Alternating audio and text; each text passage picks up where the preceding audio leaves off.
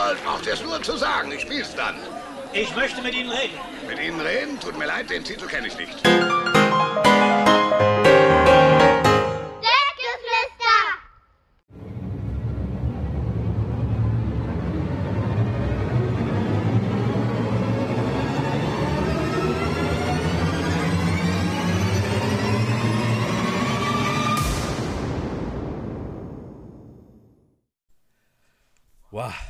Herzlich willkommen, habe ich immer gesagt und ich meine es auch wieder und immer noch.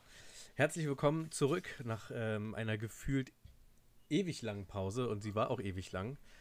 Aber Dad-Geflüster ist wieder da. Dad-Geflüster ist in alter Frische wieder da, hat sich neu aufgestellt, ist ähm, mehr am Puls der Zeit denn je und wird den größten Nonsens und Scheiß wie immer produzieren, der euch hoffentlich Spaß macht.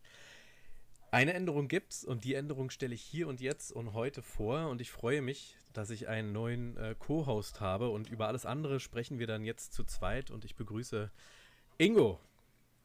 Hallo, liebe Leute. Oder sogar Hallo lieber Ingo. Hi ho diggity, möchte ich schon fast sagen. Was ist da passiert? Ähm, wollen wir direkt mit dem Thema einsteigen, bevor wir zu den anderen tausend Sachen kommen, die wir auf dem Zettel haben? Ja, also der ein oder andere wird mich ja vielleicht noch kennen. Ich habe ja äh, eine bekannte Haustierpapa-Folge mitgedreht mit dir sozusagen. Ähm, Ja. Und eigentlich wollten wir letzte Woche Donnerstag ja schon anfangen mit den Aufnahmen. Dann ist uns dummerweise letzte Woche Donnerstag aber auch einfach was dazwischen gekommen. Und Genau, da kommen wir gleich zu. Ich wollte noch kurz den, den Absprung von deinem Vorgänger und immer noch leidenschaftlichen äh, Podcast-Mithörer und äh, Mitproduzierer Benny. Liebe Grüße an dich, lieber Benny, an dieser Stelle. Ähm, Benny hat äh, ja hart getroffen. Er ist Vater. Vielfacher Vater. Ähm, mehrfacher Vater sogar mittlerweile. Und ähm, es war tatsächlich so, dass die Zeit nicht mehr da war in dem äh, Ausmaß, wie wir es gerne wollten. Und ähm, ja, dann haben wir eine Pause gemacht und irgendwann beim äh, Kaufen vom Popcorn im Kino haben Ingo und ich in dieselbe Popcorn-Schachtel gegriffen. Wir haben uns in die Augen geguckt und dann haben wir uns neueinander verliebt. neueinander verliebt. Nein, nicht ganz. Ähm, aber Ingo ist jetzt derjenige welcher, der hier diesen Podcast auf die äh, intellektuellen Höhen treibt und ich sorge dafür, dass wir nicht abheben und immer Bodenstand, äh, bodenfest bleiben. Nee, Bodenhaftung ständig, behalten. bodenständig, Alex. Also ich mache den Quatsch und sorge für äh, Minusintellektualität und Ingo macht hier die Raketenwissenschaften. Genau, ab jetzt dann mit Ingo, ab jetzt mit mir, ab jetzt Dadgeflüster 2.0. Und du hast es schon angeteasert und dann lass uns direkt dahin springen. Eigentlich wollten wir letzte Woche anfangen. Es war alles vorbereitet, wir hatten alles besprochen, wir hatten alles getestet. Und ich saß schon ganz nervös äh, den ganzen Tag am Rechner und habe überlegt, wie ich die Aufnahme hinkriege und so weiter. Aber dann, ja, was war dann? Dann kam eine Nachricht. Ja, ich glaube, die Nachricht hatte ich dann am Mittwoch um 0 Uhr oder kurz nach 0 Uhr erreicht. Und zwar, dass ich wohl Donnerstagabend keine Zeit habe. Ich war auf dem Weg ins Krankenhaus, weil ich bin letzte Woche Donnerstag dann auch Papa geworden. Damit sozusagen jetzt rechtmäßiger Mitstreicher im äh, Podcast. Herzlichen Dank. Glückwunsch. Vielen Dank, vielen Gut Dank. gemacht. Wie viele Proletensprüche hast du bekommen?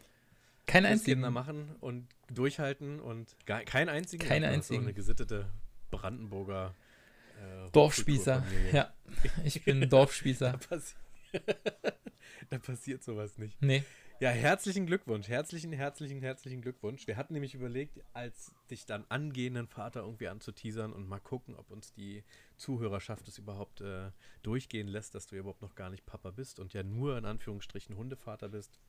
Aber da hast du dich, äh, hast du deiner Brut gesagt, mach mal hin, ich möchte als vollwertiger Vater mit in diesen Podcast reingehen. So wirkt das ja. Ich habe ja auch gedacht, man kann dann sozusagen die naive Vorpapa-Stimmung, die ich natürlich hatte, ohne zu wissen, auf was man sich einlässt, ähm, mit einfangen, aber der Zug ist abgefahren. Ich habe jetzt eine Woche Papa sein hinter mir. Sämtliche Naivität ist abgefallen und das Chaos. Und jetzt bist du ist da. müde und bist geschlaucht und hast die Welt und äh, trainierst Kampfsport, damit äh, dein Kind später, wenn es dann in Beziehung gehen möchte, nicht den falschen abkriegt oder du es verteidigen kannst. Ja. Wie war die erste Woche? Gut, also ich muss auch sagen, ich habe ich hab viel gehört äh, von Kollegen, die mir auch gesagt haben, ja, wenn es dann so weit ist, dann möchtest du immer zur Arbeit reinfahren und willst kein Homeoffice mehr machen. Also bis jetzt, bis jetzt kann ich das nicht unterschreiben, aber ich glaube, bei uns ist das auch so ein kleines bisschen so Boxenstopp-Feeling. Also wir sind natürlich noch im vollen alle drei Stunden aufstehen, wickeln, äh, füttern Modus drin und natürlich dann zwischendurch noch dazu füttern und Das legt sich erst ab Kind 3. Am Anfang bist du noch engagiert und mühevoll und ab Kind 3 legst du eigentlich nur noch so. eine Packung Schalen Erdnüsse ins Essen. Zimmer und, Und- sagst dann, mach ja. das, mach das gut. Kaufst du, kaufst du eine Meerschweintränke, weißt du, mit dieser Metallkugel unten dran. Ja, und da füllst du die dann Erdnüsse rein und wunderst dich, dass die Kinder nicht dick werden. Damit die sich da selbst versorgen. Ja, Ja, ich habe mir ganz fest vorgenommen, äh, für die nächste Zeit, die wir diesen Podcast zusammen machen werden, oder für die, für die hoffentlich vielen, vielen Folgen, die zusammenkommen, ähm, dass ich kein Wart's mal ab oder äh, kluge Sprüche ähm, Kompagnon werde. Denn äh, jeder hat so seine Idee, jeder hat so sein Vorgehen und äh, mir blitzt dann immer auf, ja, so haben wir das gemacht und mach das auf keinen Fall. Wenn ich das also mache, dann zündest du die Tröte und sagst, Alex, äh, ein Strike und bei drei Strikes muss ich, ähm, muss ich ein Lied singen. finde ich gut. Äh, ja, also die, äh, na, wart's mal ab. Äh, Leier kennen wir natürlich auch schon, hauptsächlich allerdings noch von vor der Schwangerschaft. Ich muss ganz ehrlich zugeben, bis jetzt durfte auch noch keiner das Kind live sehen, abgesehen mal von den Omas und äh, dem Opa, weil wir gesagt haben, wir müssen erstmal zu Hause ankommen, ins tägliche Doing reinkommen. Die Kleine muss sich ja auch erstmal an unsere Tiere gewöhnen. Und ja, jetzt sind wir aber schon voll im Groove und genießen das aber auch. Also ich bin jetzt auch in Elternzeit und muss auch sagen, ich finde es total gut. Also mich stört das alle drei Stunden Wachsein auch nicht wirklich. Ähm, auch nachts nicht so richtig, weil ich habe ja technisch gesehen frei. Das heißt, ich stehe dann halt alle drei Stunden mal auf, dann wird das Kind gewickelt und gefüttert. Dann legt man sich halt wieder hin, schläft ein bisschen, dann steht man wieder mal auf und das kannst du nachmittags genauso gut machen. Und dann ist halt der Nachmittagsschlaf einfach auch nochmal mit am Start. Ja, ja, sehr gut. Sehr, sehr gut. Ähm, wir, du hast dich ja darauf verständigt, dass du deutlich weniger Preis gibst, als ich es in der Vergangenheit getan habe von äh, Familie und so weiter. Das heißt, äh, für den Anfang, wenn da das eine oder andere Beep drüber gelegt wird, weil du dich versprichst oder ich zu viel erzähle, dann möge man uns das nachsehen. Wir grooven uns da noch ein. Ähm, du hast schon verraten, dass du eine Tochter bekommen hast. Und ähm, wie viel darfst und willst du denn von den Monaten der Schwangerschaft und dann vielleicht auch von dem großen Ereignis der Geburt erzählen? Das würde mich ja natürlich sehr interessieren. Ich habe äh, ja nur an einer teilgenommen. Äh, die anderen zwei hatten wir uns ja dann so verabredet, meine Frau und ich, dass ich bei den Kind, dann Kindern bleibe und ähm, die hüte sozusagen und dann nicht mit im Krankenhaus bin. Aber es würde mich natürlich brennend interessieren, wie ihr du das erlebt hast, so du denn drüber reden möchtest und kannst. Ja, auf jeden Fall. Also ich habe da auf jeden Fall vor, das zu berichten und würde dann einfach sagen, lass uns in der Schwangerschaft anfangen. Also bei uns war die Schwangerschaft eigentlich relativ unspektakulär die meiste Zeit. Also ich habe all diese Hormonschübe nicht miterlebt. Ich habe keine Fressgelage oder irgendwas miterlebt. Sie hat nichts. Aber deine Frau. Meine Frau. Nein, auch nicht. Also da, ich habe mir alle Mühe gegeben, den Schwangerschaftsspeck äh, anzufuttern, aber ich habe es nicht hingekriegt. Na, vielleicht ein bisschen, aber äh, nicht in dem Maße. Nee, aber also da war dieses Klassische, was man halt aus Film und Fernsehen kennt, nicht so mitzuerleben, wobei ich auch von einigen Frauen äh, hören sagen mäßig mitbekommen hatte, wo es dann hieß, na, ich bin jetzt schwanger, jetzt kann ich alles essen, aber das Problem ist ja, alles, was du mehr isst, als das, was du letztendlich wirklich brauchst, lagert sich ja genauso an. Wobei ich, Ach Junge, die ist für zwei jetzt. Musst Ja, du doch so denken. ganz Da genau, muss doch das Doppelte an Energie rein. das Keine Gurken mit Nutella, keine nächtlichen Ausflüge zum Dönermann, ne? nee, nicht naja, wir, wir wohnen hier auf dem Dorf, nachts hat der Dönermann hier zu, du kannst schon froh sein, dass wir einen Dönermann haben. Ihr habt einen. Wir haben, wir haben sogar zwei, aber einer ist äh, mies. Also wir haben unseren favorisierten Dönermann, wie das glaube ich, aber jede Familie hat ihren Dönermann und alle anderen Dönermänner sind schlecht. Ja, das stimmt. Wir haben auch, na, obwohl ich habe tatsächlich zwei Favoriten. Kommt drauf an, wo ich bin. Also Berlin ist ja so groß, da kannst du quasi pro Stadtteil sagen, Ja. Dönermann, der gut ist. So ist bei uns. Aber bei euch da auf kleinen Kleckersdorf kann ich das schon verstehen. Ja, deswegen, also hier ist die Auswahl nicht so groß und einer, da ist das Personal einfach pampig und unfreundlich und ich weiß nicht, wenn ich in den Laden reinkomme und behandelt werde, als wenn ich da gerade irgendwas klauen will, obwohl ich ganz normal irgendeine äh, Ware kaufen möchte, finde ich halt irgendwie, weiß ich nicht, ist der Dienstleistungsservice-Gedanke nicht ganz getroffen und dann trage ich mein sauer verdientes Geld halt woanders hin. Lass mich raten, du bist da rein, die wussten, du bist der Zugezogene aus Berlin und bestellst eine Bulette und dann sagte, was Bulette? Du bist die Bulette. Ganz genau. Und dann warst du natürlich beleidigt. Ich möchte bitte eines von diesen äh, Brötchen mit dem Fleisch und Salat, von denen ich schon so viel gehört habe, mit der köstlichen, köstlichen Soße. Etwa so ist es gewesen. Ganz genau so ist es gewesen. Ah, du bist da, da rein. Merhaba, Nasselzin. Und die haben dich angeguckt und dachten, Habibi. ey, irgendwas ist nicht richtig, irgendwas ist nicht richtig. Ja, Ja, sehr cool. Ja, das klingt ja aber eher nach einer fast langweiligen äh, äh, Schwangerschaft. Jetzt hätte ich fast Hochzeit gesagt, aber es ist ja die Schwangerschaft, über die wir sprechen. Aber ist ja gut. Also wenn es da diese Eskapaden und Ausflüge nicht gab, ja. dann äh, habt ihr die, die Monate ja tatsächlich gut überstanden. Also die, die meiste Zeit schon so ziemlich.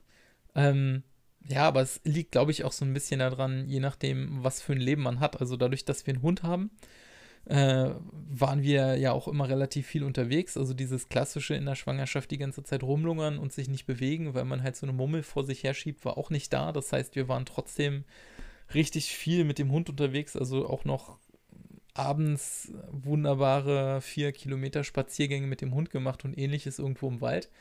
Und gefühlt ist deswegen auch relativ wenig passiert, also keine Wassereinlagerung, das gab es alles nicht. Also wir haben da ewig lange drauf gewartet. Das war ganz zum Schluss jetzt, als es so heiß wurde, äh, die Tage, da hatte sie dann ein bisschen äh, geschwollene Füße, aber das war auch wirklich alles. Und äh, die ganzen Dinge, wo gesagt wurde, ja, du kannst dir keine Schuhe mehr anziehen, das geht alles nicht, du musst alles neu kaufen, das war überhaupt nicht so. Also es war wirklich entspannt. Also ich bin aber auch froh, dass es so ja- gewesen ist. Ihr habt, äh, ihr habt ja zur rechten Zeit abgedrückt sozusagen. Jetzt Richtig. ja richtig heiß. Richtig. Ihr habt ja da gut vorgesorgt, dass ihr da die heiße Phase sozusagen dann mit, mit geschlüpftem Kind habt. Ja. Und äh, mal beide Augen zugedrückt und mal ganz ehrlich in den Raum gesprochen. Ihr habt doch die letzten Wochen in eurem fetten Offroader dann mit offenem Fenster Hundeleine raus und Hunden nebenher laufen, die Ja. Spaziergänge verbracht, oder? Im Da kann H3. man dann natürlich auch, da kann man natürlich auch mit den Adiletten dann den Automatik bedienen. Ist ja klar, dass dann jeder Schuh passt. Das, wir, wollten, wir wollten natürlich nicht, dass unser reinrassiger Hund mit irgendwelchen Dorftölen hier spielt. Deswegen haben wir hinten auf die Ladefläche vom H3 äh, ein Laufband gestellt. Und wir saßen im Auto, der Hund war auf dem Laufband. Und so ist, so ist es gewesen, ja. ja. Oh, genau. Wir sind-. Wenn man schnell genug fährt, dann riecht man den Dieselabgas auch nicht. Richtig, nur die anderen. Dieselabgase. Und dann sagt man auch sagen, oh, diese frische Luft, ja, sehr cool. Ja. Ja, sehr schön. Und dann äh, seid ihr Boxen gewesen und dann hast du dafür gesorgt, dass das Kind früher kommt wegen des äh, Podcastes oder was war der Auslöser? Gab's Eigentlich- Stress Oder Eigentlich, weil es war ja zu früh, oder? es war zu früh, also es war eine Woche zu früh, aber es war auch alles in, also Geburtstermin wäre eigentlich morgen gewesen. Und Ja. das Ganze ist ja relativ doof gelaufen. Also ich hatte es dir schon mal. Toll, ey. Du nimmst, der, du nimmst den Zuhörern zwei Folgen Spannung. Ist dir das Ah, klar? es tut mir leid. Zwei Folgen. Zwei Folgen. Ich rede einfach langsamer. Wir hätten zwei Folgen so tun können, als hättest du noch kein Kind und dann Ja, das ist, Aber so vergesslich wie ich bin, und ich weiß nicht, wie es dir geht, aber seit Corona bin ich vergesslich wie ein Goldfisch. Noch vergesslicher eigentlich wie ein Goldfisch. Also ich begrüße den Goldfisch zweimal im Goldglas, äh, Goldfischglas. Also kann einfach mal sein, dass ich nächste Woche schon gar nicht mehr weiß, dass wir eine Folge aufgenommen haben. das macht ja nichts. Wir machen einfach ganz viele erste Folgen. Immer wieder 50 erste Dates. Du kennst doch bestimmt den Film 50 erste Dates.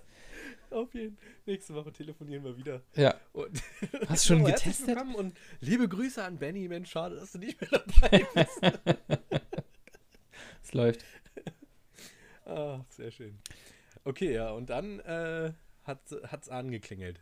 Nee, ja, also äh, wir wollten eigentlich alles anders haben. Ich hatte es dir privat schon mal gesagt, dass wir auch in einem Hypnobirthing-Kurs gewesen sind und äh, uns da eben mental darauf vorbereitet haben, entspannt zu bleiben. Also wir waren auch die gesamte Schwangerschaft super entspannt und waren uns die ganze Zeit unsicher, ob wir halt einfach nur cool drauf sind oder ob wir einfach gar keine Ahnung haben, auf was wir uns da eingelassen haben. Und Aber wollen wir, die, wollen wir mal die ein oder andere Person abholen, was Hypnobirthing ist? Ich glaube, ich habe es vor einigen zig Folgen mal erwähnt und auch relativ äh, ausgiebig darüber gesprochen, sagen wir mal so. Weil Miri hatte, als sie unser erstes Kind bekommen hat, nebenan eine Hypnobirtherin. Und die Geräuschkulisse äh, ähnelt erfolgreichen erotischen Plattformen. Teilweise ja, nur teilweise. So, so hatten wir zumindest den Eindruck. Also die hat da nebenan echt eine Show geboten. Äh, und ist später gekommen und früher gegangen. Und Miri war voller Hass und Wut. Aber erzähl doch nochmal, was Hypnobirthing ist, damit die eine oder andere, der andere, sind ja mittlerweile alle berechtigt, Kinder zu kriegen, äh, wissen, was es ist. Also, ich muss an der Stelle sagen, es, es klingt extrem esoterisch. Als es mir vorgetragen wurde, dass das eine schöne Idee wäre, das zu machen, war mein Gedanke auch okay. Das äh, klingt dann so, als wenn jemand mit Weihrauchstäbchen um uns herum tanzt in einem Federgewand und Lieder singt. So war es dann aber nicht. Also letzten Endes ist es mehr oder weniger auch Atemtechnik, Entspannungstechnik mit dem Hintergrund, wenn du entspannt bist, dann verkrampfen deine Gebärmuttermuskeln nicht und dementsprechend hast du dann keine Schmerzen.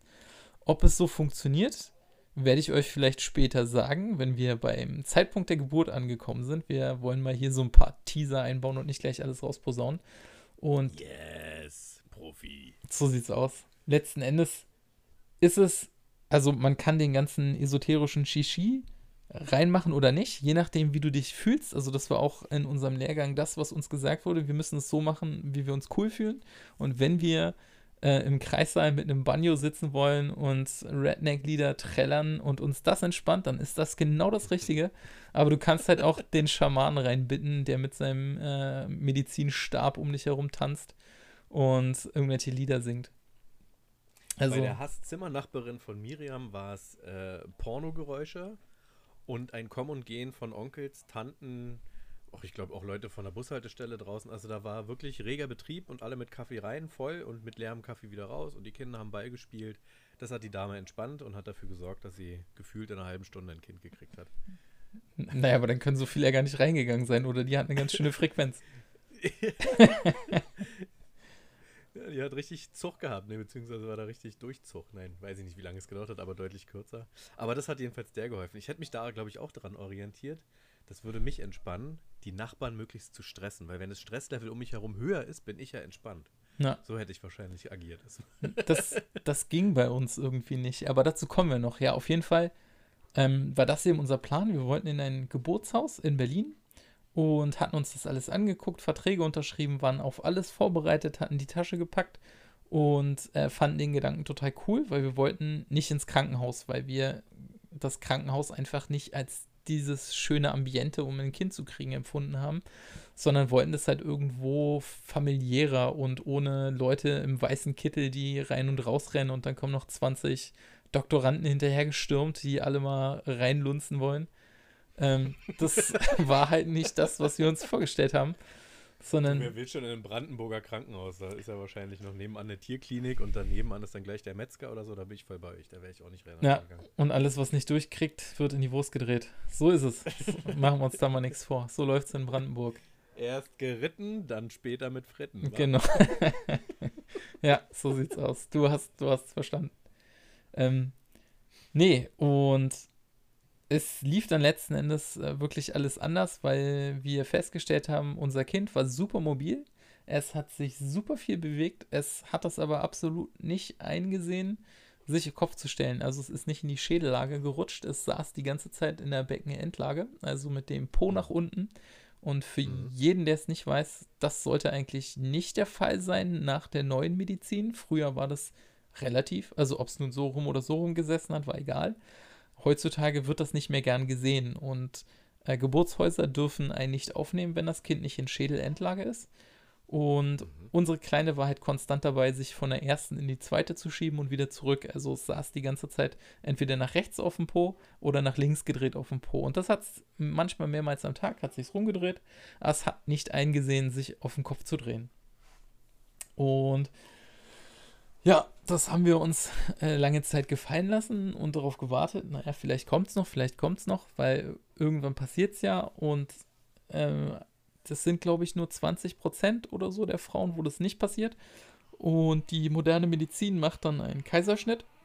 Kaiserschnitt war aber auch nicht das, was wir uns gedacht haben, was wir haben wollten, weil meine Frau, wie gesagt, keine Nadeln und äh, Ärzte und ähnliches um sich haben wollte. Und außerdem kam dann dazu, dass fällt mir ein bisschen schwer. Ich beschreibe es jetzt mal für die weiblichen Zuhörer, die sich darunter vielleicht was vorstellen können. Also sie hat dieses Baby schon dann die ganzen Monate in sich gehabt und hat das sozusagen in sich gedeihen und wachsen lassen, hat auf alles aufgepasst, auf was man so aufpassen kann und hat ja auch gefühlt, dass dieses Baby wächst und dass es ihm gut geht. Das war sehr aktiv. Und dann fand sie, wenn sie diesen Kaiserschnitt bekommt, wird sie um dieses Erlebnis der Geburt betrogen. Also dann wird ihr sozusagen das große Finale einfach weggenommen. Weil sie kriegt es Hm. dann im Zweifelsfall vielleicht gar nicht mit, weil sie weggeschossen ist. Und dann kommt halt einer um die Ecke und sagt, ah, übrigens, hier ist ihr Baby. Und Hm. das war halt nicht das, was sie sich vorgestellt hat. Und ich habe sie darin voll unterstüzt. Und Das heißt, da sind so zwei Trotzköpfe aufeinander getroffen. Richtig. Im Bauch, die keinen Bock hat, sich umzudrehen und deine Frucht, äh, deine Fruchter, deine Frau außenrum, Ja. die gesagt hat, so aber nicht, ich halte die Beine zusammen, bis du dich drehst. Genau. Und dann haben wir auch wirklich ein Feuerwerk der Möglichkeiten abgezogen. Also, ich weiß nicht, ob dir Moxen zum Beispiel was sagt. Da wird mit, also es ist so eine Art von Akupunktur, wo der kleine Zeh mit so einer Kräuterzigarre, also so Beifuß war es, glaube ich, äh, so ein bisschen angeheizt wird. Wenn es um die Hitze geht, verstehe ich nicht, warum es eine Beifußzigarre sein muss. Das wird sicherlich einen guten Grund haben. Ich kenne ihn aber nicht. Und das haben wir gemacht. Wir, Ja. Der C ist ja am Fuß, also beim Fuß. Ja, Deswegen das Beifuß. hast du richtig gut erkannt, Alex. Also, Ja, deswegen nimmt man Beifuß, weil der C ja am Fuß, beim Fuß ist. ja, ja, ich, ich habe es schon verstanden, aber ich habe leider kein kleines Schlagzeug, um dir an dieser Stelle einen Tusch zu spielen, den du durchaus verdient hättest. Badum. Ja. nee, das haben wir gemacht und sie hat tagelang, wirklich tagelang Yoga-Posen abgezogen, wann immer das Kind sich bewegt hat. Dann haben wir versucht, mit einer Taschenlampe von außen, man soll angeblich ähm, mit einer Taschenlampe, wenn man die von oben am Bauch langsam nach unten zieht, wenn es eine hochenergetische Taschenlampe ist, also eine mit einer hohen Lumenzahl, dann kannst du in den Bauch reinstrahlen und dann sieht dieses Kind den Lichtpunkt und findet den toll, möchte mit dem spielen und folgt diesem Lichtpunkt, was mich dazu veranlasst hat zu vermuten, dass Babys im Grunde auch nur Guppies sind, weil Fische halt auch Licht folgen. Aber unser Kind hat es nicht getan. Hast du dich zusammengerissen und keine Handschattenspiele auf dem Bauch deiner Frau gemacht? Ich habe zwischenzeitlich drüber nachgedacht und ich habe halt auch eine sehr gute Taschenlampe aufgrund der Tatsache, dass ich, wie gesagt, auf dem Dorf lebe und man hier ab und zu mal einen Suchscheinwerfer braucht. Und habe auch darüber da nachgedacht. braucht man auf jeden Fall eine MacLight, um auch mal die Einbrecher Ach. zu knüppeln. Das ist schon völlig richtig. MacLight ist doch ein Witz, du kriegst viel stärkere Taschenlampen. Und Es geht um die Größe und Robustheit. Ne, Quatsch, dafür haben wir hier Äxte und Heugabeln und Fackeln. Also ich meine, Sehr gut, ja. ja, und das haben wir gemacht. Und dann war sozusagen der, der, ach so, Yoga, wann immer das Kind sich bewegt, hat sie dann angefangen, ich habe vergessen, wie die Position heißt, aber äh, irgendwelche Dinge zu tun, um das Baby aus dem Becken wieder rausfallen zu lassen. Und also wirklich gemacht und getan. Und das letzte Ding war dann die äußere Wendung, über die wir nachgedacht haben. Hm. Da- Da, wird der Bauch so ganz unangenehm gedreht und geknetet, wa? Genau. Und da haben wir aber auch Horrorszenarien gehört. Also wir waren, äh, wir haben von manchen gehört, dass du da auch örtlich betäubt wirst und irgendwelche Blocker kriegst, dass keine Wehen ausgelöst werden und dies und jenes. Und ja, da haben wir dann auch drüber nachgedacht, ob das so gut ist, weil ja, also es klingt ja schon so, als wenn es nicht gut ist, wenn du halt betäubt wirst und Venenblocker und was weiß ich noch gemacht wird. Und ja, hatten uns dann eben hier unter umgehört, an einem Krankenhaus hier in der Nähe. Da waren wir dann aber sehr unzufrieden und haben uns nicht wohl gefühlt, weil die auch gesagt haben, ähm, wenn wir da vor Ort im Zweifelsfall die Geburt haben, darf ich nicht dabei sein aufgrund von Corona. Also ich dürfte zu dem Zeitpunkt, wo der Gebärmutter äh, Mund voll geöffnet ist und das wirklich heißt, Baby kommt jetzt, würde dann wahrscheinlich mein Handy klingeln oder jemand würde zu mir rausgelaufen kommen und mir dann sagen, jetzt dürfen sie dazukommen. Und in der Zeit hätte meine Frau dann aber schon vielleicht 20 Stunden lang irgendwo in einem Zimmer gelegen, ganz alleine. Und das war dann eben auch Was wieder, ist für ein Quatsch? Warum darfst du denn da rein, wenn es losgeht? naja, dann darf Dann man, Corona, Corona kurz durchgelüftet und nicht mehr da, oder? Corona ist doch eh vorbei. Wahrscheinlich. Ich weiß es nicht. Das war aber an vielen Stellen auch der Grund. Ich hätte zum Beispiel auch nicht zu dem Aufklärungsgespräch in dem Krankenhaus, ähm, was man hat, bevor von außen gewendet wird, hast du ein Aufklärungsgespräch. Und da hätte ich gar nicht dabei Ja. sein gedurft. Das heißt, das hätte sie sich alleine anhören müssen. Und da habe ich mich. Ja, das machen die doch auch bei den Staubsaugerverkäufern. Dann nehmen die sich immer den Schwächeren und den überreden sie dann. Ja, aber das, das ist ja dann im Endeffekt auch so die Nummer. Also ich dachte mir auch, wenn du ein verheiratetes Paar hast und beide sind dann erziehungsberechtigt und es passiert was, dann hätte sie etwas entschieden und es wäre durchgezogen worden, ohne dass ich gefragt worden wäre. Und damit wäre ja die Klinik im Zweifelsfall schuld daran, etwas getan zu haben, was ich gar nicht gewollt hätte. Und sie hätten meine Meinung gar nicht Na, wir- eingeholt. Wir sind ja auch bei Dad-Geflüster, das heißt, du wirst im Laufe der nächsten Wochen, Monate und Jahre, die wir hier diese äh, Art Therapiestunde auch miteinander begehen, äh, feststellen, kennenlernen und wahrscheinlich irgendwann auch dein Leid klagen, dass du nur der Papa bist. Wir werden es sehen. Wir dürfen nichts. Wir sollen nur den Müll rausbringen und die Schnauze halten. Wir werden es sehen. Ja, nee. auf jeden Fall haben wir uns dann dementsprechend da nicht wohl gefühlt und dann haben wir eine ziemlich lange Reise auf uns genommen und sind in ein Klinikum gefahren, was ich an dieser Stelle jedem, der eines Tages ein Kind haben möchte, wirklich nur wärmstens an Herz, ans Herz legen kann. Und zwar die Havelhöhe. Das ist ein, Oh ja, davon habe ich auch schon gehört. ein Klinikum in Spandau, die die absoluten Koryphäen sein sollen, wenn es darum geht, Babys zu drehen und auch Babys in Beckenendlage zur Welt zu bringen. Mhm. Und ja, das ist halt wirklich ein gutes Stück weit weg. Die haben aber auch einen verdammt guten Ruf. Ähm, und dann haben wir diese Fahrt auf uns genommen, sind da hingefahren. Und das war letzte Woche Mittwoch dann. Und äh, ich habe extra einen Tag freigenommen, beziehungsweise nur vormittags kurz gearbeitet und meinem Chef Bescheid gesagt, ich äh, muss dann jetzt aber ins Klinikum. Geht um die Wendung. Also sind wir hin, haben uns mit einer super lieben Oberärztin zusammengesetzt, die hat uns das alles erklärt, war super freundlich und ja, das äh, wirkte dann auch wieder ein kleines bisschen Ich esoterisch. gehört. Man, man kann sie vielleicht im Hintergrund hören, aber meine Frau arbeitet gerade daran, sie zu bespaßen. Mal gucken, aber das Voll nett. ist ja Dad-Geflüster, das heißt, das ist live Danke, Frau. und Danke, Frau. ja, Wir sind alle voll dabei, wie du Dad bist. so sei es. Ich werde hier voll unterstützt. Jetzt hört man sie nicht mehr. Ist das ein stures Kind? Auf jeden Fall. Also das, ich, ich freue mich schon, wenn die Kleine in der Pubertät ist und sich beide Frauen hier die Schädel einschlagen und ich dann einfach irgendwo saufen gehe. mal galant, überspringst du gerade galant elf Jahre Stress. Das ist gut. Das ist eine gute Taktik. das ist Hypno-Dating. Hy Hypnodadding, genau. Das, das ist ein Konzept, das verkaufen wir. Aber lass uns dazu später kommen. Wir sind ja noch bei der äußeren Wendung, nämlich. Äh, Ja, weiter, weiter, weiter, weiter. Und das, es war super entspannt. Also das Klinikum wirkte schon ziemlich äh, ruhig und gediegen. Ist auch nicht so riesig. Die sind wohl auf Geburten und Kinder spezialisiert. Und ja, dann hatte die sich mit uns unterhalten. Die Oberärztin war super freundlich, super sympathisch. Hat auch drei Versuche gestartet, die Kleine zu drehen.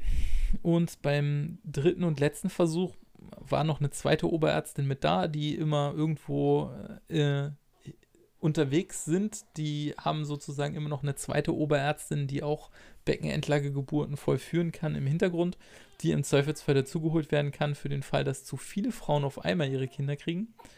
Und jetzt könnte man sie wieder hören. Herz allerliebst. Ich sag's dir, die Hallo, Kleine ist kleiner Mensch. Hallo, kleiner Mensch. Aber wir Ach, ist driften das ab. schön. Ähm, Nein. Das ist das Wichtigste, Ingo. Das ist das Wichtigste. So Ab sieht's jetzt. aus. Ja, das kann ich jetzt, wo ich Papa bin, auch sagen. Es gibt eigentlich nichts Wichtigeres, habe ich in dem Moment auch festgestellt. Jetzt Ähm, überspringst du schon wieder. Ihr dreht gerade. Ich habe mir gerade Videos übrigens angeguckt von der äußeren Wendung. Also hätte ich keinen Bock drauf. Hut ab an, an äh, Frau und Kind. ähm, haben wir uns auch angeguckt, das, was du im Internet siehst, ist absolut nicht das, was sie in der Havelhöhe machen. Also, das war super entspannt. Äh, meine Frau wurde Da ein. setzen sie dich auf einen Drehstuhl vom Büro und dann wirst du ein.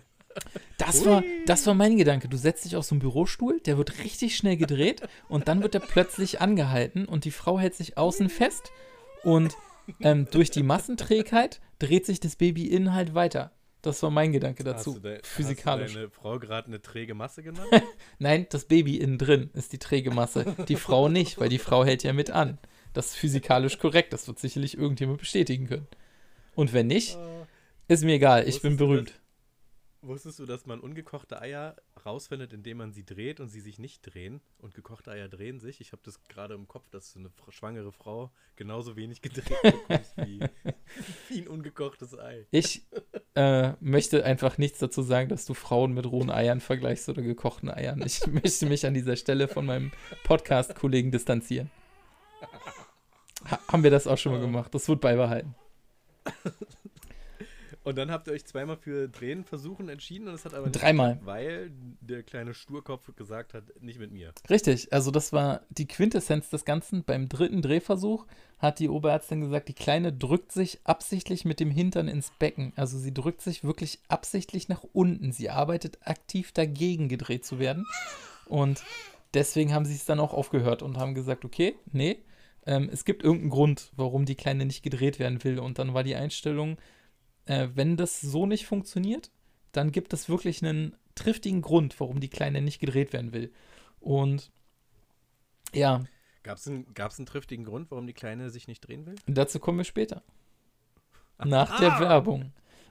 Achso, ich habe übrigens jetzt eine neue Kollektion T-Shirts und Jogginghosen rausgebracht. Die könnt ihr unter www.ingo.merchandise.com, äh, könnt ihr leider nicht, aber vielleicht bald. Merkt euch die, äh, die Domain. www.dadgeflüster.de gibt es ab sofort T-Shirts, Mützen, Cappies, Tassen, Kissen, Schnuller. Äh, Hollywood-Schaukel, äh, Hollywood-Schaukel-Abdeckung, ganz wichtig.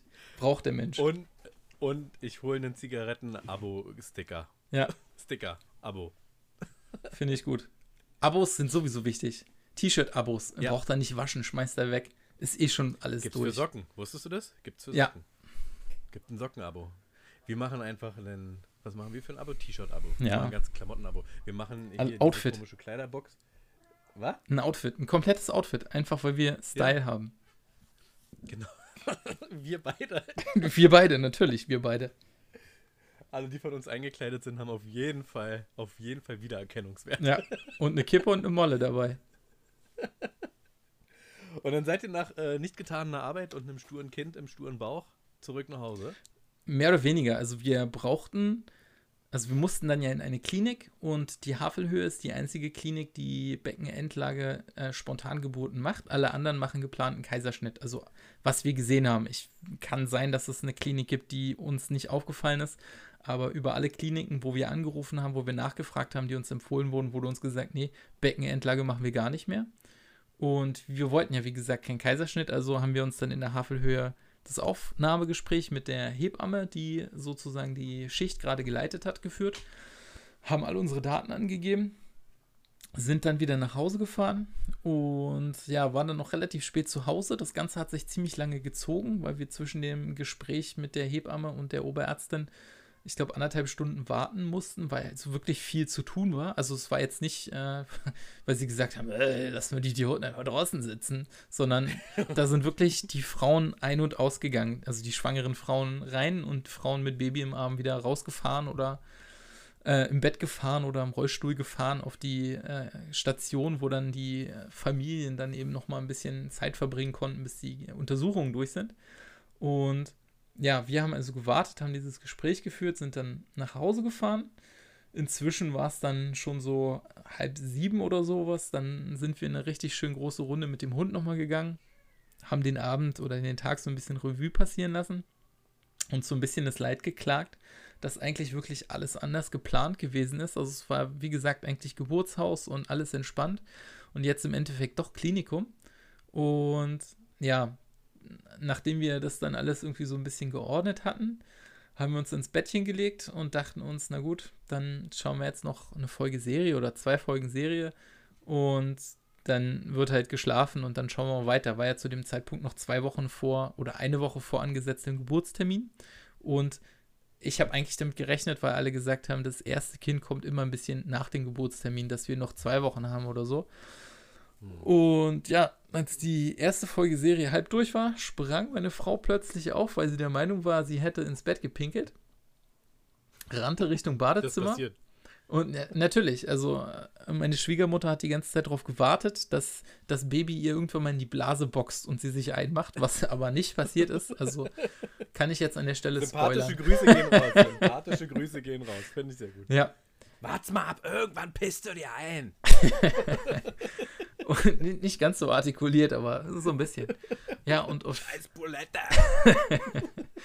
auf jeden Fall hat sich dann halt rausgestellt, ich hatte den Test noch im Kopf, wenn man es anhalten kann, äh, wie halt Urin, dann ist es Urin. Wenn es einfach immer weiterläuft, dann ist es halt die äh, Fruchtblase, die gerade geplatzt ist. Und nach vier Tests hat sie dann eingesehen, das ist vielleicht doch kein Urin.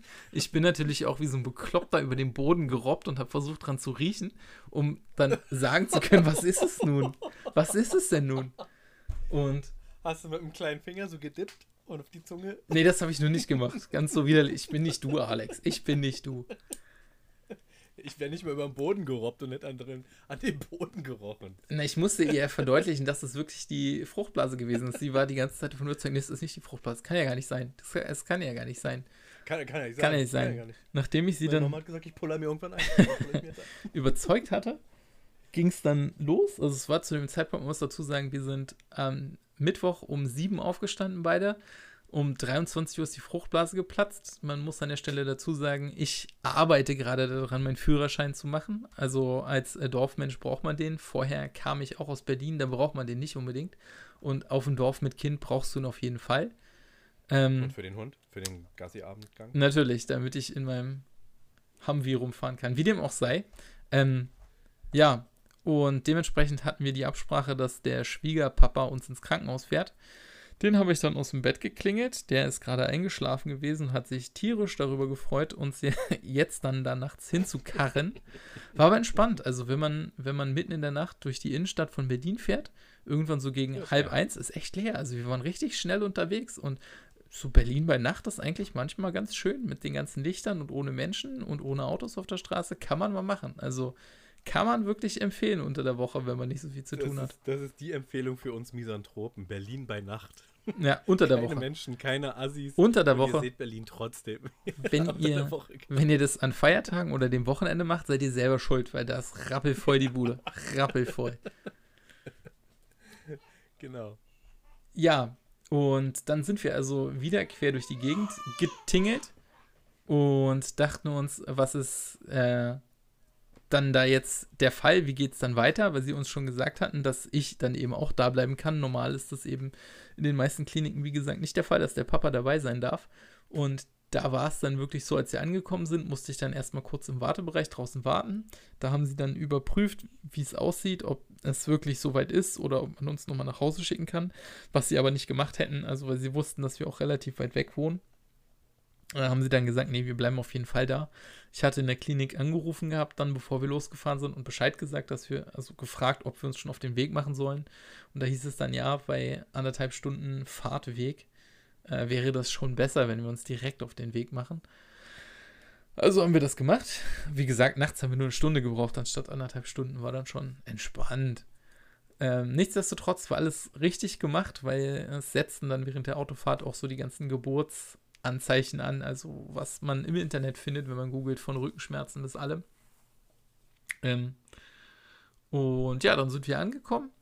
Meine Frau wurde direkt aufgenommen und eben untersucht, ob es schon wirklich losgeht, ob alles soweit ist, ob alles gut ist. Und äh, ich habe dann, ich glaube, eine Stunde draußen gesessen und gewartet und war auch schon fix und alle. Ich habe vielleicht auch den einen oder anderen Moment da so ein bisschen gedöst, aber sofort immer wieder hochgeschreckt. Ich habe darauf gewartet, ob ich vielleicht eine Nachricht kriege, dass ich jetzt reinkommen kann oder irgendwas ist. Und ja, dann kam meine Frau aber auch irgendwann raus, hat mir gesagt, ja, es äh, geht jetzt um die Diskussion, ob äh, Geburt in Beckenendlage machbar ist oder ob Kaiserschnitt gemacht werden muss, weil in Notfällen muss natürlich ein Kaiserschnitt gemacht werden, wenn das Baby irgendwie Schaden nehmen könnte oder die Mutter natürlich. Also sie Oh. hatte noch keine Venen, sie konnte da noch durch die Gegend spazieren und war noch fit, ja? Richtig. Also sie hat so ein leichtes Ziehen gehabt, aber sie hat auch keine Senkwehen gehabt oder irgendwas. Sie ist die ganze Zeit unterwegs gewesen. Also es hat auch alle total irritiert. Und ja, dann hatten wir die Diskussion. Das Problem war, dass keine von den älteren Oberärztinnen da war, sondern eine etwas neuere junge Ärztin. Die war auch sehr bemüht, hatte aber noch nicht die Erfahrung und war sich dann unsicher und war der Meinung, dass wahrscheinlich ein Kaiserschnitt gemacht werden müsste. Was uns dann erstmal so ein bisschen, ja, nicht aus der Bahn geworfen hat, aber das war dann so dieses, du planst von Anfang an irgendwie die Geburt, stellst dir das alles vor und wir saßen dann da mit dem Wissen, okay, wir hatten uns das echt anders vorgestellt, wir wollten ein Geburtshaus, das sollte alles entspannt bei gediegener Musik laufen, ohne Stress und alles sollte ruhig sein und jetzt stehst du dann wirklich am Tag, wo es soweit ist, da und dir wird gesagt, ach, wisst ihr, machen wir einfach doch einen Kaiserschnitt oder wie sieht das aus? Hm. Ja, und das hat sich... Was habt ihr gemacht, um euch nicht aus der Bahn werfen zu lassen? Also habt ihr euch dann irgendwie zu zweit gesucht, gefunden, miteinander geredet oder wie habt ihr die Situation zu zweit gemeistert? Ja. Oder jeder für sich? Nee, wir haben die zu zweit gemeistert, haben auch miteinander die ganze Zeit dann geredet und überlegt, was jetzt ist. Allerdings war es immer so ein Hin und Her, dass gesagt wurde, wir warten mal noch, wir warten mal noch. Und dann haben sie irgendwann eine das, von den älteren. Das kam von wem? Von wem kam das Wir warten noch? Von deiner Frau, von euch oder von den Ärzten? Von der Hebamme, die wir hatten, die sich auch sehr, sehr fürsorglich um uns gekümmert hat. Man muss auch dazu sagen, in dem Kreissaal, in dem wir waren, da waren wir dann so gegen 3 Uhr nachts. Das war dann so der Stand, wo wir 20 Stunden auf dem Bein waren, was man uns, glaube ich, auch angesehen hat. Und da fand ich auch super lieb, hat die Hebamme mir auch so eine Physiotherapiematte, so eine einfache blaue Gummimatte reingelegt mit einer Decke und gesagt, sie kann mir kein Bett geben, aber kann ich mich wenigstens irgendwo hinlegen. Und ich war auch auf ja. dem Stand, ist mir alles egal. Ich habe mich auch einfach auf den Boden gelegt. Also war ich super dankbar für diese Matte und habe dann auch tatsächlich zwischendurch mal, als ich wusste, okay, wir müssen jetzt sowieso warten, zwei Stunden, glaube ich, geschlafen. Ja. Und dann kam allerdings. Also sowieso, ja? sowieso ein großes, großes Danke und Shoutout an, an alle Hebammen. Also das sind wirklich so wertvolle ja. Menschen und die machen so eine großartige ja. Arbeit. Und sind unterbezahlt. Echt, äh, unterbezahlt und werden nicht mehr versichert und müssen Richtig. die Preise erhöhen, nicht weil sie geldgierig sind, sondern weil die Versicherungen Arschgeigen sind. Haben viel also mehr verdient. Versicherung, alle, die bei Versicherungen arbeiten, sind sowieso ganz schlecht. Auf jeden Fall. Hast, hast du dir mal überlegt, dazu, dazu kommen wir in der nächsten Folge, dass Versicherer im Grunde wie die Mafia sind. Und ich werde euch in der nächsten Folge erklären, wieso. Aber ihr könnt es vielleicht, schreibt es in die Kommentare, warum ihr denkt, dass ich diese Meinung habe. Feedback at deadgeflüster.de oder auf unserem Instagram-Kanal, was alles wieder reaktiviert wird, wieder zum Leben erweckt wird und äh, liebevoll von uns wieder mit Content gefüllt wird, so wie diese heute erste Folge die jetzt schon 41 Minuten alt ist. Also wir sind schon, äh, wir müssen jetzt mal. Wir haben es gleich. Müssen wir mal ein Kind kriegen. Richtig, Ingo. da kommen wir hin. Ja, und dann kam nämlich eine der beiden Oberärztinnen dazu, also nicht die, die hauptverantwortlich war zu dem Erstgespräch von uns, sondern die zweite, die sie dann zwischendurch noch dazugeholt hatte und hat sich das Ganze dann angeguckt und sagte, nee, wir warten, das geht in Beckenendlage, ist kein Problem. Und dann kam es zu dem Moment, wo meine Frau ein Junkie wurde. Sie wollte eigentlich keine PDA, aber das Problem war, sie war zu dem Zeitpunkt, das war dann morgens um sechs, da war sie schon wirklich fast 24 Stunden auf den Beinen als Schwangere. Und ich glaube, das war an dem Tag auch nicht sonderlich kalt. Also es war ein wirklich anstrengender Tag. Und ja, sie konnte sich zu dem Zeitpunkt nicht mehr hinsetzen, weil die Venen dann da so zu fühlen waren, dass sie, sobald sie sich hingesetzt oder hingelegt hat, sofort wieder aufspringen musste, weil es genau dann ein richtig übel stechender Schmerz wurde. Mhm. Und aber wirklich auch nur, wenn sie gesessen hat. Sobald sie stand oder gelaufen ist, war alles okay. Und die Oberärztin hat ihr dann gesagt, es dauert jetzt noch einen Moment, bis es wirklich losgeht. Also mit Moment waren dann so drei, vier, fünf Stunden gemeint. Und ihre große Empfehlung wäre jetzt wirklich die PDA zu nehmen, damit sie jetzt zwei, drei Stunden schlafen kann, damit sie dann Kraft hat für die Geburt. Und das war dann auch der Werdegang. Also das hat sie dann auch genommen, obwohl sie das eigentlich nicht wollte, weil PDA, wie jeder weiß, äh, oder fast jeder, und wer es nicht weiß, hört es jetzt, Nadel ins Rückenmark beziehungsweise da in die Wirbelsäule, was für sie der Instant-Rollstuhl in Gedanken war. Also sie war sich sicher, wenn sie eine PDA kriegt, kann sie danach nicht ja. mehr laufen. Und ja, vor allem, wenn man sowieso schon Angst vor Nadeln hat. Richtig. Äh, Gibt es da einen Fachbegriff, äh, Nadelphobie? Ja, ja, ganz genau. Ähm, das sagen die Lateiner auch so. ähm, Nadelus phobius. Ja. Äh, und dann, also Hut ab war, dass man das dann macht. Ich glaube, wenn man dann auch erschöpft ist. Sie war, so, sie äh, war fix und alle. Also ich muss dazu sagen, dass ich auch echt Angst um sie hatte. Ähm, ich hatte zu dem Zeitpunkt ja zwei Stunden schon schlafen können. Ich war dann so auf dem Level, dass ich gesagt habe, war ein gutes Powernap nach 24 Stunden, zwei Stunden zu liegen. Und habe dann sozusagen, bin, Ich kann noch fahren, ich kann noch Ganz fahren. genau. Nein. Ich bin um sie rumgepilgert und habe auch gesehen, sie stand dann irgendwo, hat geblinzelt und jeder, der so diesen klassischen Sekundenschlaf kennt, kennt das dann vielleicht, dass man dann halt so ein bisschen weich in den Beinen wird, weil die Augen gerade zugefallen sind und das Blinzeln doch länger dauert, als man dachte. Und da bin ich dann schon immer wie so ein Schießhund um sie rumgepilgert und habe geguckt, dass sie nicht hinfällt oder irgendwas ist, weil ich da echt Sorge hatte. Und dann hat sie zum Glück auch gesagt, sie nimmt die PDA mit. Und Mhm. die Ärztin, die die gesetzt hat, war auch super lieb, hat ihr alles erklärt. Also an dieser Stelle wirklich Shoutout an die komplette Havelhöhe. Da waren alle Menschen so extrem lieb, fürsorglich und einfühlsam und haben wirklich auf alles, sind auf alles eingegangen und es gab keinen, na hab dich mal nicht so oder irgendwie sowas, sondern es wurde wirklich, Scheiß Bulette. es wurde wirklich auf alles eingegangen. Und ähm, ja, als sie dann ihre PDA hatte, lag sie breit grinsend im Bett und konnte dann wirklich ein bisschen pennen. Hat festgestellt, wie geil das PDA sowas ist, ist. nur, ist, ist nur gefühlstaub oder ist man dann auch äh, bewegungsunfähig? Nee, man kann sich noch bewegen, man merkt Das, mehr. das kommt drauf an. Also teilweise sind die Beine dann wirklich weich. Technisch gesehen Ja. ist es aber eher so, man fühlt die Venen dann nicht mehr und dann kriegst du auch Oxytocin, damit die Gebärmutter, äh, der Gebärmuttermund sich weiter weitet, wenn ich es richtig verstanden hatte in meinem müden Zustand. Äh, auf jeden Fall war das bei ihr so, dass sie sich noch echt gut bewegen konnte. Sie war auch echt fit. Also das hat alle sehr verwundert, dass sie sich so selbst noch bewegen kann. Also auch Beine in irgendeine Richtung bewegen unter der PDA. Also ja. Und dann war es relativ entspannt. Also dann saßen wir die meiste Zeit zu zweit. Äh, einfach nur in diesem Kreissaal. Dann hat sie eben ein bisschen gepennt. Ich war ja dann wach und habe dann immer aufs CTG geguckt, ihre Herztöne angeschaut, die vom Baby geguckt, dass da alles seinen normalen Gang hat. Und eben zwischendurch halt ihr Tee geholt, trinken und sowas, was man halt macht als guter werdender Papa, sich um die Familie schon mal vorkümmern. Und ja, zwischendurch kam unsere Hebamme, hat mal gefragt, ob alles gut ist, so geguckt, war alles super entspannt. Und dann kam die Oberärztin rein, die mit uns die Aufnahme gemacht hat, wo wir ein bisschen traurig gewesen sind, weil die hat uns am Mittwoch gesagt, sie ist nur noch bis Freitag da. Dann hat sie erstmal drei Wochen Urlaub und äh, fährt nach Bornholm, freut sich schon total. Und die fanden wir super sympathisch und nett und dachten, na, das ist aber doof, dass sie dann weg ist. Und wir glauben, dass unsere Tochter das genauso gesehen hat, deswegen hat sie das dann so abgezogen. und ja, die, die kam dann rein. Nee, ich glaube, die wollte einfach nur nicht, dass sie nach Bornholm, Bornholm fährt. Na, Die wollte sie vor Bornholm retten. Das kann auch sein. Nee, äh, die kam rein und meinte, na, ich, ich will nur mal kurz fühlen, nur mal kurz fühlen. Hat sich dann hingesetzt und meinte, ach ja, da kann ich schon Füßchen fühlen. Wollen Sie auch mal fühlen? Meine Frau auch mal gefühlt, war ein bisschen irritiert, weil sie da normalerweise noch nie ein Füßchen gefühlt hat an der Stelle. Und auf jeden Fall meinte sie, na und jetzt, jetzt nehmen Sie mal einen tiefen Zug Luft und tun Sie mal so, als wenn Sie irgendwie im Bauch ein bisschen was runterschieben wollen. Und plötzlich war da ein Bein. Und das war so der Moment, wo ich dachte, was ist denn jetzt los?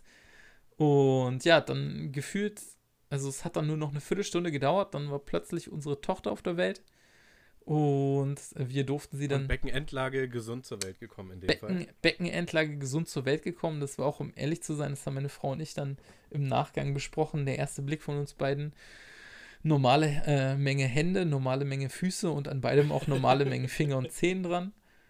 Und alles gut. Also das war wirklich bis zum Ende. Mir war es die ganze Zeit völlig egal, ob es ein Junge oder ein Mädchen wird. Mir war wirklich nur wichtig, dass das kleine Kerlchen Gesund. oder Mädel gesund zur Welt kommt.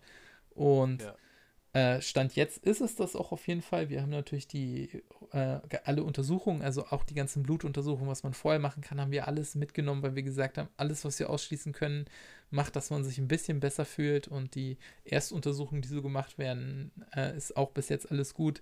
War natürlich dann auch ein Stein, der einem vom Herzen fällt, wenn die Hebamme dann sagt, dass der Gaumen geschlossen ist und alles gut ist. Und das war dann der Stand, da standen wir dann plötzlich beide da, hatten nicht damit gerechnet. Wir waren wirklich total entspannt an der Stelle noch, ähm, dass die Kleine dann so plötzlich da war. Damit hatten wir beide nicht gerechnet. Wir dachten, es dauert noch so ein, zwei Stunden oder so und dann, das war wirklich, Innerhalb von einer Viertelstunde Äh, richtig. auf einmal ein Kind. war es plötzlich Wahnsinn. da. Und dann Wunderschön. dann kam jetzt nochmal, um so ein bisschen die Stimmung runterzuziehen, äh, der etwas negative Aspekt. Wir haben uns dann gefreut. Äh, unsere kleine Familie war dann sozusagen ins, ins Leben gerufen mit Kind. Äh, und dann kam die Hiobs-Botschaft, was mutmaßlich am Ende auch der Grund gewesen ist, warum die Kleine sich nicht drehen wollte, kann jetzt jeder Esoteriker sagen. Ähm, die Plazenta meiner Frau hat sich nicht gelöst. Also die Hebamme sagte dann, ähm, dass ihre Bauchmuskulatur zu stark ist und die ähm, Plazenta sich darin festgesetzt hat und dass sie sich deswegen nicht löst. Und das hat sie dann erstmal als Witz abgetan, weil sie nicht der Meinung war, dass sie so eine starke Bauchmuskulatur hat. Aber ja, das war dann wirklich der Fall. Also meine Frau musste dann in OP und ich kann euch allen sagen, jeder, der es so noch nicht hatte, wenn du dann im Kreissaal alleine liegst, äh, mit deinem eigenen Kind auf dem Bauch und deine Frau wird gerade rausgefahren und dir wird gesagt, sie muss jetzt erstmal in OP, das ist kein geiles Gefühl. Das ist wirklich kein geiles Gefühl. Ich war total fertig, weil ich war super müde. Ich habe die ganze Zeit versucht, wach zu sein, weil die Hebamme mir gesagt hatte, dauert nur eine halbe Stunde. Und dann lag ich halt da, habe auf meine Tochter eingeredet, versucht sie zu beruhigen, was wahrscheinlich nur so ein mich selbst beruhigen gewesen ist, dass alles gut ist, dass das wird, dass das nur Routine ist. Und nach 40 Minuten, obwohl es eine halbe Stunde dauern sollte, kam dann die Hebamme nochmal rein und hat mir zum Glück gesagt, dass ich mich nicht aufregen muss. Das ist wirklich alles gut. Es dauert nur einen Moment länger. Es ist ein bisschen aufwendiger als gedacht, aber es ist alles gut. Sie ist gleich wieder da. Und da war ich dann schon ein Stück weit erleichtert und dann ist sie eine Stunde, zehn Minuten nach dem eigentlichen, es dauert nur eine halbe Stunde, in ihrem oh Bettchen reingefahren worden und da war ich dann wirklich beruhigt, sie wach war zu sie, sehen. War sie wach, ja? Sie war wach. Also dadurch, das war auch der Vorteil, dass sie die PDA hatte, Hätte sie keine ja. PDA gehabt, hätte sie eine Vollnarkose gekriegt und dann wäre ja, sie natürlich total matsch gewesen. Äh, oh, Wahnsinn, ey, was für eine Achterbahn. Das war eine Achterbahn der Gefühle. Eine richtige Achterbahn der Gefühle und sie hat ähm, die OP auch echt gut vertragen. Also sie hat relativ viel Blut verloren, 600 Milliliter Blut hat sie während der OP verloren. Ähm, mhm. Und das wurde an dieser Stelle auch nochmal dickes, dickes Lob an die Hebamme, die wir hatten, ähm, weil meine Frau nicht so viel trinkt im Normalfall. Also jetzt auch nicht nur Alkohol, aber äh, es fällt ihr schwer, regelmäßig Wasser zu trinken Ab oder jetzt. sowas. Ab jetzt. Genau. Ähm, und das hat sie halt in der Zeit, wo sie in den Wehen lag, auch nicht gemacht. Und dann kam die Hebamme irgendwann zwischendurch rein. Na, sie haben ja sowieso jetzt den Tropf mit Oxytocin dran und dann den Zugang. Ich äh, lege ihnen hier einfach mal einen Zugang noch mit Flüssigkeit. Schadet ja nicht. Und dann haben sie die drin. Dann müssen sie nicht trinken, wenn sie nicht äh, durstig sind. Und mhm. das war halt ein Liter extra Flüssigkeit und ich glaube, deswegen hat sie diese OP auch so gut verkraftet. Und die 600 Milliliter waren dann sozusagen ein Stück weit schon abgefedert, weil sie ja Kochsalzlösung drin hatte. Ich nehme an, das war Kochsalzlösung. Mhm. Und ja, das war dann auf jeden Fall für mich wirklich der Punkt, wo ich am erleichtertsten war, weil es war wirklich auch der Moment, als sie rausgefahren wurde und erstmal nicht wiederkam, wo ich dann da lag und dachte, bin ich jetzt alleinerziehender Papa und ich bin extrem froh, es nicht zu sein. Nicht aus dem Grund, dass ich nicht alleinerziehender Papa sein möchte, sondern eher aus dem Grund, dass ich meine Frau noch eine ganze Weile behalten möchte. Und ja, also das war wirklich ein Moment, äh, wo mir dann ein Stein vom Herzen gefallen ist. Also zweimal an dem Tag. Einmal, dass meine kleine Tochter gesund zur Welt gekommen ist und dann, als ich meine Frau wieder gekriegt habe. Und dann durften was, wir da. Ja was ich sagen wollte, was für ein Abschluss äh, nach so einer langweiligen Schwangerschaft, die ja. so ereignislos, also schön und für euch aufregend und mit genug Ruhe und Zeit, um euch darauf vorzubereiten. Vielleicht aber auch gut war, ähm, weil ihr euch in der Zeit dann tatsächlich finden konntet und in die Situation reinfühlen konntet. Das Erleben kommt ab jetzt erst, ne? Ja. vorher ist immer, immer nur Gedankenspielerei und kommt so wahrscheinlich sowieso nie, wie man sich ausdenkt. Richtig.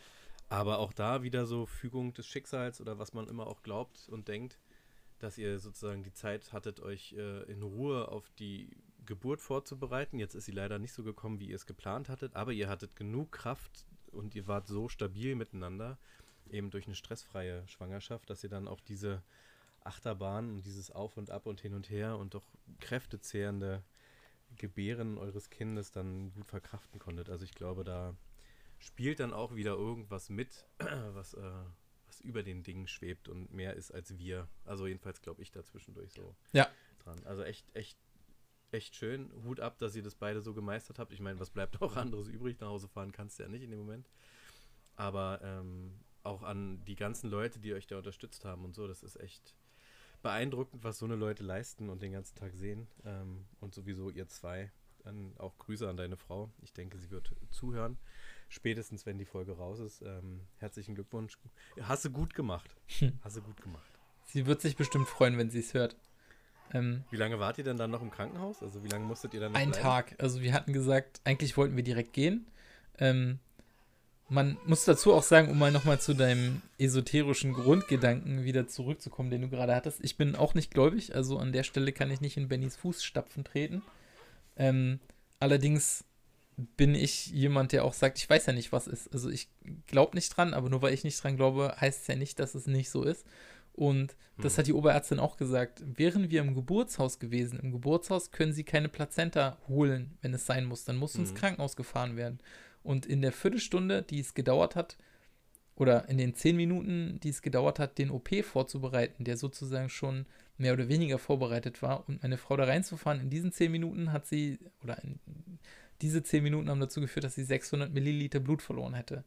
Im Geburtshaus hätte sie Mhm. garantiert keinen Flüssigkeitstropf gehabt und im Geburtshaus hätte man einen Krankenwagen rufen müssen und sie hätte sofort äh, nottransportiert werden müssen.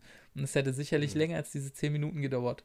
Und vielleicht ist das der Grund gewesen, warum die Kleine sich nicht drehen wollte, weil dann hätte sie vielleicht wirklich keine Mama gehabt. Aber das wissen wir nicht und ich bin froh, dass Ja. wir es nicht wissen.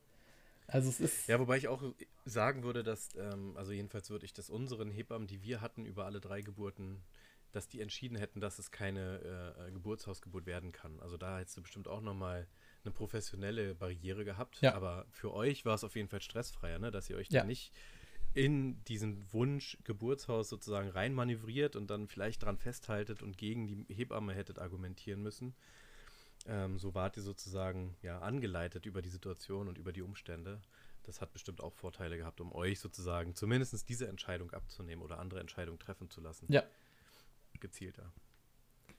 Ach, Wahnsinn. Jede Geburt, jede Geschichte ist äh, einzigartig. Jedes Kind und jeder Mensch ja sowieso. Sind wir heute philosophisch. Ich sag's ist ja dir. Fantastisch. Der Hammer. Und nach anderthalb Tagen, nee, nach einem Tag oder anderthalb, die ihr dann im Krankenhaus wart, seid ihr dann nach Hause und wohlig und wohl zu Hause angekommen und habt jetzt die erste Woche gemeinsam gut miteinander verbracht, Richtig. im Hintergrund klingt. Also die eine Nacht mussten wir im Krankenhaus bleiben aufgrund der OP, hatte die Oberärztin dann gesagt, hm, dadurch, dass sie so viel Blut verloren hatte, möchte sie nicht, dass wir sofort gehen. Deswegen haben wir dann die eine Nacht da verbracht, hatten dann aber auch darum gebeten, dann am nächsten Tag gehen zu dürfen. Und sie hat auch gesagt, sie hatte gesehen, meine Frau ist nach der OP selbstständig aufgestanden. Also sie ist auch alleine trotz PDA auf den OP-Tisch gekrabbelt, wo alle irritiert waren, wie sie das mit einer PDA überhaupt macht. Und Wegen der Bauchmuskeln. Richtig. Sie war halt super fit und dann hat die Oberärztin auch gesagt, wenn sie morgen noch so fit sind und auf den Beinen und laufen können und alles fein ist, dann können sie morgen gehen. Aber die eine Nacht bitte bleiben und das haben wir dann auch gemacht, war dann auch okay. Aber zu Hause ist halt doch nochmal schöner und man muss auch sagen, wir äh, haben ja, wie gesagt, auch die Tiere, die sind eben in unserem Leben auch ein großer Wohlfühlfaktor und wir wollten dann eben auch einfach nach Hause ins eigene Bett, weil Krankenhausbetten sind einfach nicht so toll.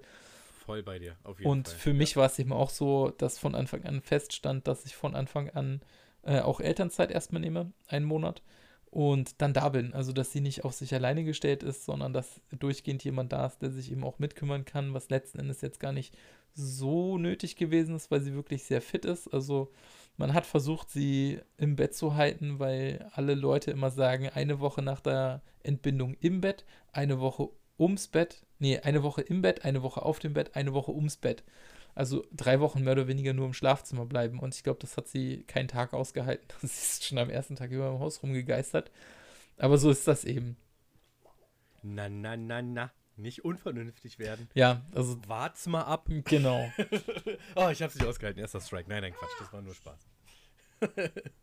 Ja, also Ach, schön. Mann, voll cool. Wirklich. Ähm, ich guck so ein bisschen auf die Zeit. ja, ich wollte gerade sagen, wir ich müssen. Der Geschichte noch stundenlang weiter äh, zuhören, aber wir haben damit einfach noch so viel Futter dann für die nächste Folge und die nächsten Folgen. Denn äh, Dad-Geflüster ist jetzt tatsächlich Dad-Geflüster, der alteingesessene, grauhaarige, mit drei großen, nervigen, aber doch zuckersüßen Kindern, die äh, den ein oder anderen Erfolg und Erlebnis auch schon hatten, was ich dann auch wieder teilen werde. Und bei dir, dem das Leben als Vater und als Familie jetzt gerade ins Haus steht und gerade losgeht. Äh, ich hoffe, wir holen damit alle da draußen, die uns zuhören, in äh, großer Zahl und Menge, ab und ihr folgt uns und äh, habt Spaß bei den Gesprächen. Ihr dürft euch gerne beteiligen. Ähm, schreibt uns, wie gesagt, an feedback at deadgeflüster.de oder bei Instagram oder bei Facebook oder schreibt uns einen Brief für die Leute, die wissen, wo wir wohnen. Ansonsten nach Brandenburg raus muss man, glaube ich, noch äh, per Brieftaube. Da irgendwas Ja. kommt schon da an da draußen. Oder du fährst mit dem Waschbärbus. genau. Zum Humvee-Verleih Brandenburg, dann kommt aber Ingo vorbei. Genau. Und ähm, ich würde das Ende der Folge jetzt damit einleiten, dass ich äh, mich nochmal dafür bedanke, dass du mit mir hier weitermachst, dass wir jetzt hier wieder durchstarten mit Dadgeflüster 2.0. Ähm, auch nochmal abschließend einen ganz lieben Gruß an Benny. Du bist auf ewig im Herzen von diesem Podcast Ja. und wirst auch immer Teil davon bleiben. Und er hat auch versprochen, wieder mitzumachen und sich mit reinzubringen, so es die Zeit bei ihm zulässt. Aber der Mann macht Karriere und Kinder, da ist also keine Zeit. Der knattert und ackert. Was für ein Schlusswort. und ich wünsche dir, lieber Ingo, ähm, alles Gute und freue mich auf die nächsten Berichte, die nächsten Wochen. Wir werden im wöchentlichen Rhythmus weitermachen und äh, euch wöchentlich von unserem wirren Leben, äh, unserem schandvollen Leben und unserem stressvollen Leben als Väter erzählen. Und äh, hiermit gebe ich dir das letzte offizielle Wort für die erste Folge von unserem Dadgeflüster 2.0 Podcast ab und sag schon mal Tschüss. Tschüss. ja, nee, was, was äh, gibt's noch zu sagen? Benny, äh, ich bin sehr froh, dass du gesagt hast, wir dürfen dieses Format so weiterführen und ich freue mich darauf, dass du irgendwann auch wieder mit einsteigen willst. Und ja, vielen Dank an alle Zuhörer fürs Zuhören und wir bleiben in Kontakt. Genau. Tschüss.